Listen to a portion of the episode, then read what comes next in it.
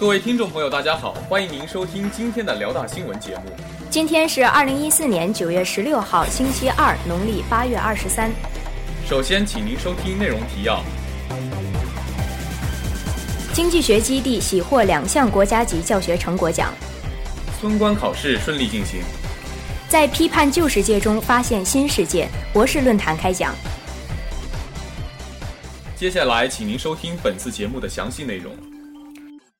经济学基地喜获两项国家级教学成果奖。大学之声消息，近日，在教育部公布的2014年国家级教学成果奖获奖项目名单中，我校经济学基地成功荣获两项国家级教学成果奖。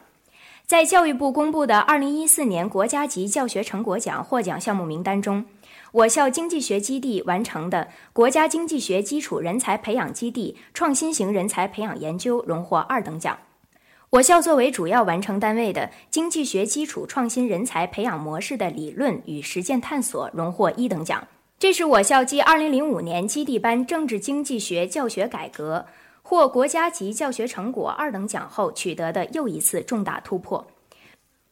国家经济学基础人才培养基地创新型人才培养研究以我校校长黄泰岩教授为负责人，其成果是对我校国家经济学基础人才培养基地自1998年成立以来教育教学改革成果的系统总结。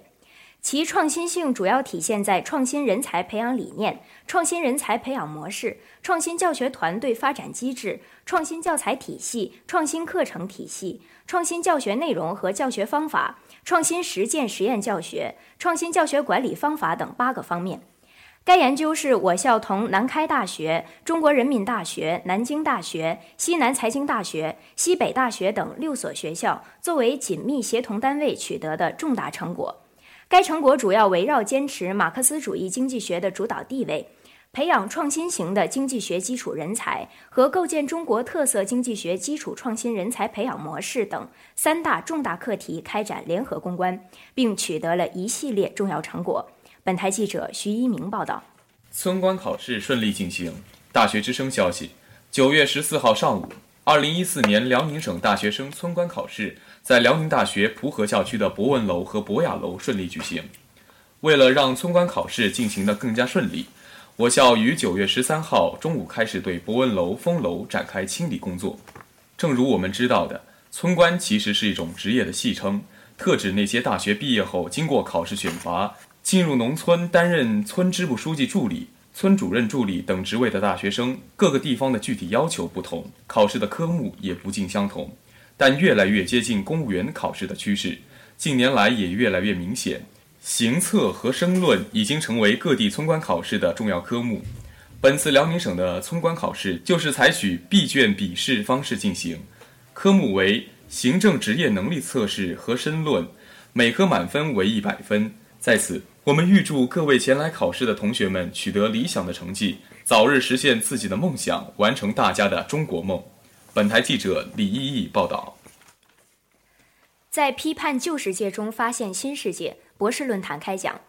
大学之声消息：九月十五号下午三点，由我校哲学与公共管理学院主办的“在批判旧世界中发现新世界：马克思哲学方法论研究”主题论坛在我校崇山校区博远楼成功举办。本次论坛由王国谭博士主讲。论坛上，他表示，想全面阐释马克思批判方法的具体内涵，需要讨论这样几个问题：一是什么是世界？即世界之谓世界或世界观问题，这个问题之所以必须讨论，是因为世界本身作为批判对象，如果不搞清楚世界本身是什么，就无法对它进行批判活动。二是何谓批判，即批判之谓批判或理论思维的工作方式。